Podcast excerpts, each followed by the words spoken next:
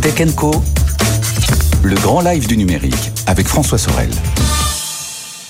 Voilà le retour de Tech Co. Et imaginez un exercice de cyberguerre, ça se passe à Nancy. Et c'est d'ailleurs le plus important exercice de cyberguerre qui a été jamais organisé en France. Donc, à Nancy, très jolie ville, l'armée s'est associée à plusieurs écoles d'ingénieurs pour concevoir, en fait, une simulation ultra réaliste de conflits dans le cyberespace. Objectif, sensibiliser à la cybersécurité, mais aussi repérer les talents. Et Dieu sait si on en a besoin. Euh, regardez et écoutez ce reportage à Nancy de Raphaël Couder et on revient juste après avec mon invité.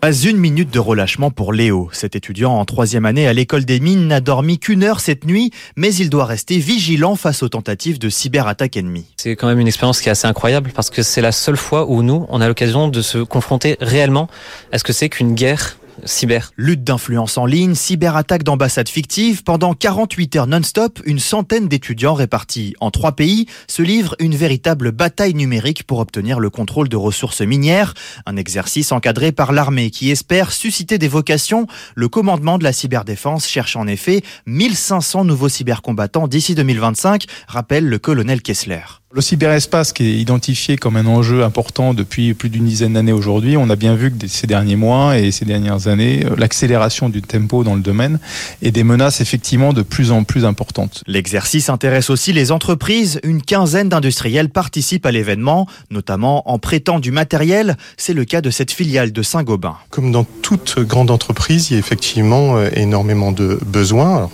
je vous disais en production, d'automatisme, en informatique, en cybersécurité aussi.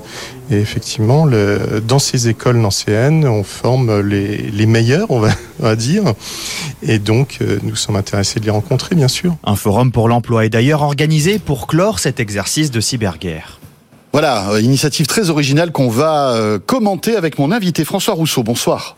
Bonsoir. Vous êtes le directeur général donc de Mine Nancy. Euh, alors, Cyber Humanum Est, c'est en ce moment, c'est jusqu'à demain c'est ça, euh, avec euh, donc cette centaine d'étudiants de tout niveau autour de cette ambition, se former à la cybersécurité.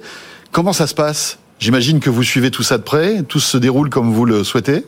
Absolument. Alors c'est un, c'est un exercice, c'est une mise en situation qui est, qui est assez formidable. Hein.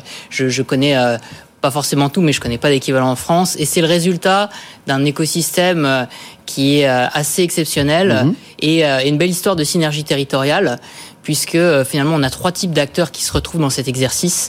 Euh, on a, euh, on va dire, les universitaires dans un sens très large, notamment euh, ce qui s'appelle le Collégium Lorraine INP, euh, qui, re- enfin c'est le, le plus gros regroupement de- d'écoles d'ingénieurs en France en, en nombre, euh, qui pilote cet exercice avec euh, quatre écoles impliquées, qui sont l'école des mines, l'ENSEM, Polytech Nancy et Télécom Nancy. Mais ça a été également élargi à d'autres dimensions. hein. Il y a par exemple les SHS, les sciences humaines et sociales, qui participent pour l'aspect euh, plus humain euh, de, cet exercice, euh, un, niveau technicien avec l'IET de Brabois, etc.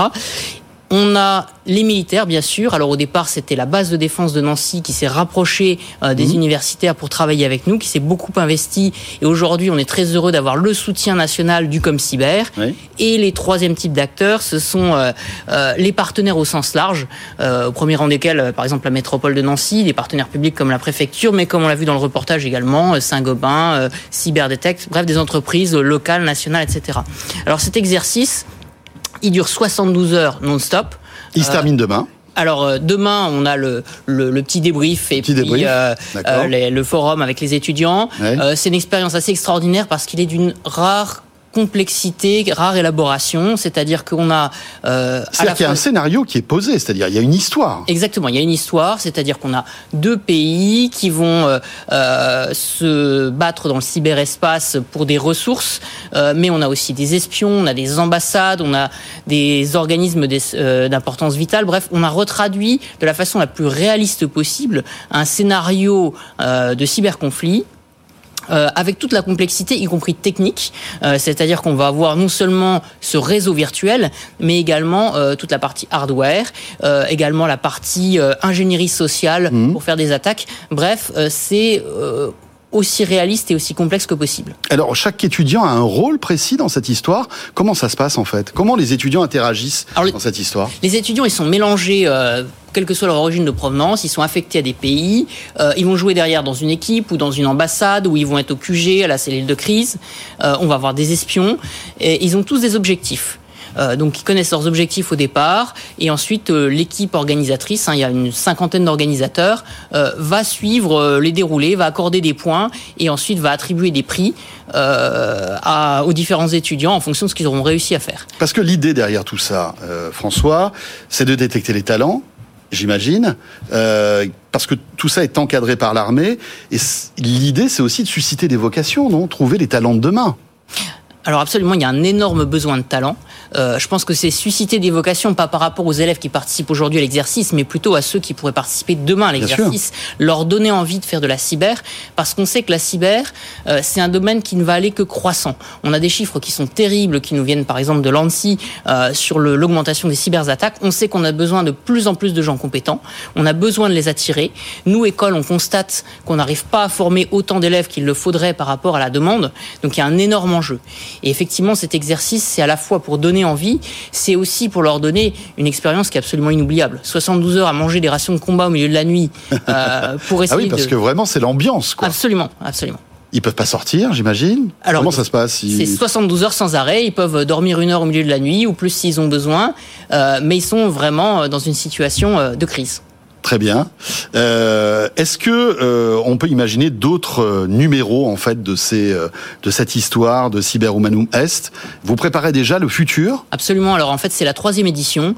Euh, chaque édition s'est enrichie en termes de complexité, en termes de diversité des participants. Je vous parlais de des SHS cette année qui sont impliqués, en termes de scénario. Et donc c'est quelque chose qui a vocation à être reconduit tous les ans et dans lequel les écoles ont investi tant en termes de matériel qu'en termes d'encadrement je dirais l'armée également, puisqu'elle implique euh, activement des réservistes pendant toute l'année. C'est à peu près 500 jours hommes pour organiser un exercice qui dure 5 jours. Oui, c'est ça. Et ce qui est intéressant, c'est qu'on mêle à la fois l'expertise informatique, mais aussi le ludique hein, dans, dans, dans, cette histoire-là. Et c'est ce qui fait que ça doit fonctionner. Merci beaucoup, François. Merci. D'être placé par le plateau de Tech Co. François Rousseau, donc directeur général de Mine Nancy.